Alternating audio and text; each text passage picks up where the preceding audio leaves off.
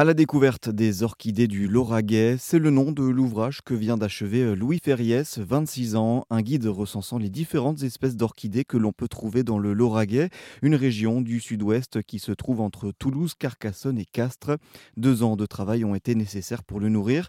Louis cherche désormais un éditeur, une passion de la nature qu'il a depuis le plus jeune âge et qui lui fait du bien. Ça m'apporte un, grand moment d'apaisement, je devrais dire. Et ça me permet d'avoir aussi un moment de, relaxation, un moment aussi de, de partage, parce que souvent je fais des sorties euh, avec euh, des collègues qui font aussi de la photo comme moi pour euh, partager ma passion. Ça me permet d'avoir aussi ce moment de partage important et d'avoir se sentir au plus proche de nos racines. Souvent, on a tendance à penser qu'on maîtrise la nature, alors que c'est exactement l'inverse. C'est la nature qui nous invite à nous maîtriser nous-mêmes. C'est un moment d'apaisement, un moment de détente, mais aussi de, de pouvoir admirer ce qu'on a encore aujourd'hui au plus proche de chez nous.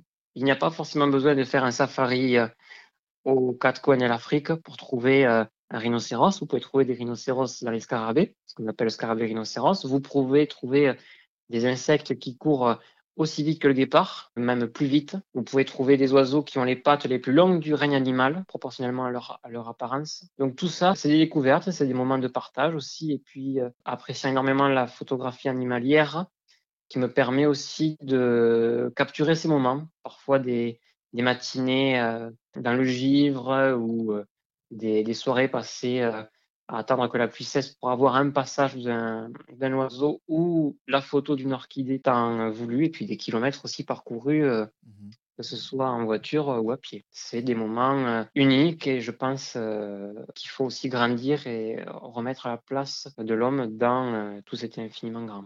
En attendant de trouver un éditeur, Louis continue d'aller le plus souvent explorer sa région, toujours avec la même admiration pour la biodiversité.